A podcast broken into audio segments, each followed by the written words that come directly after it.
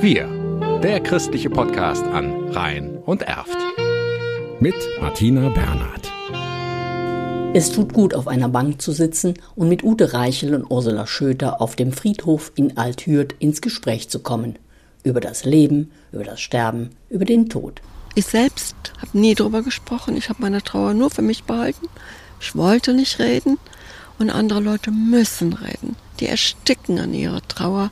Und deswegen jetzt im Alter kann ich sagen, ich weiß, wie sich das anfühlt. Ich spreche auch die Leute an. Sind sie traurig? Ist was passiert? So auf diese Art, weil ich weiß, ich wäre dankbar gewesen, wenn einer nur gefragt hätte. Seit 25 Jahren ist die 80-jährige ehrenamtliche Sterbe- und Trauerbegleiterin im Hospizverein Hürth.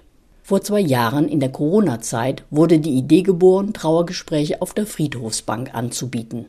Unterstützt wird Schöter von Ute Reichel, 61 und seit mehr als 15 Jahren in der Sterbe- und Trauerbegleitung aktiv. Also gerade war auch eine Dame da, die hier ähm, saß und wir kamen ins Gespräch und dann sagte sie, äh, ja, ja, als mein Mann verstorben ist, ich beschäftige mich ja immer noch mit der Frage, ob ich alles getan habe damals. Und dann waren wir in einem Trauergespräch.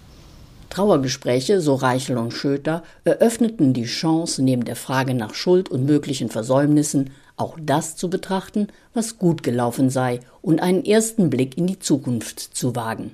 Ob solche Gespräche auf einer Bank leichter fallen?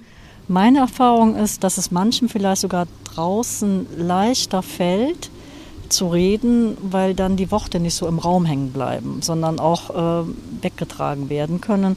Und wenn es sehr intensive Momente sind, äh, bleibt man halt stehen, wenn man jetzt auf einem Trauerspaziergang zum Beispiel ist, also gemeinsam unterwegs ist. Und hier auf der Bank, ja, es ist ein öffentlicher Platz und trotzdem, wenn sich jemand mit auf die Bank setzt, ist man in der 1 zu 1 Geschichte. Da können tausend Leute drumherum stehen. Unwichtig.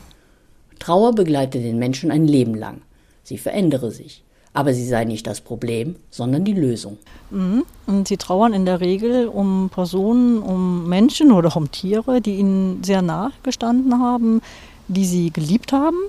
Und ähm, also ist die Trauer aus unserer Sicht auch die Verbindung mit dem Verstorbenen über den Tod hinaus.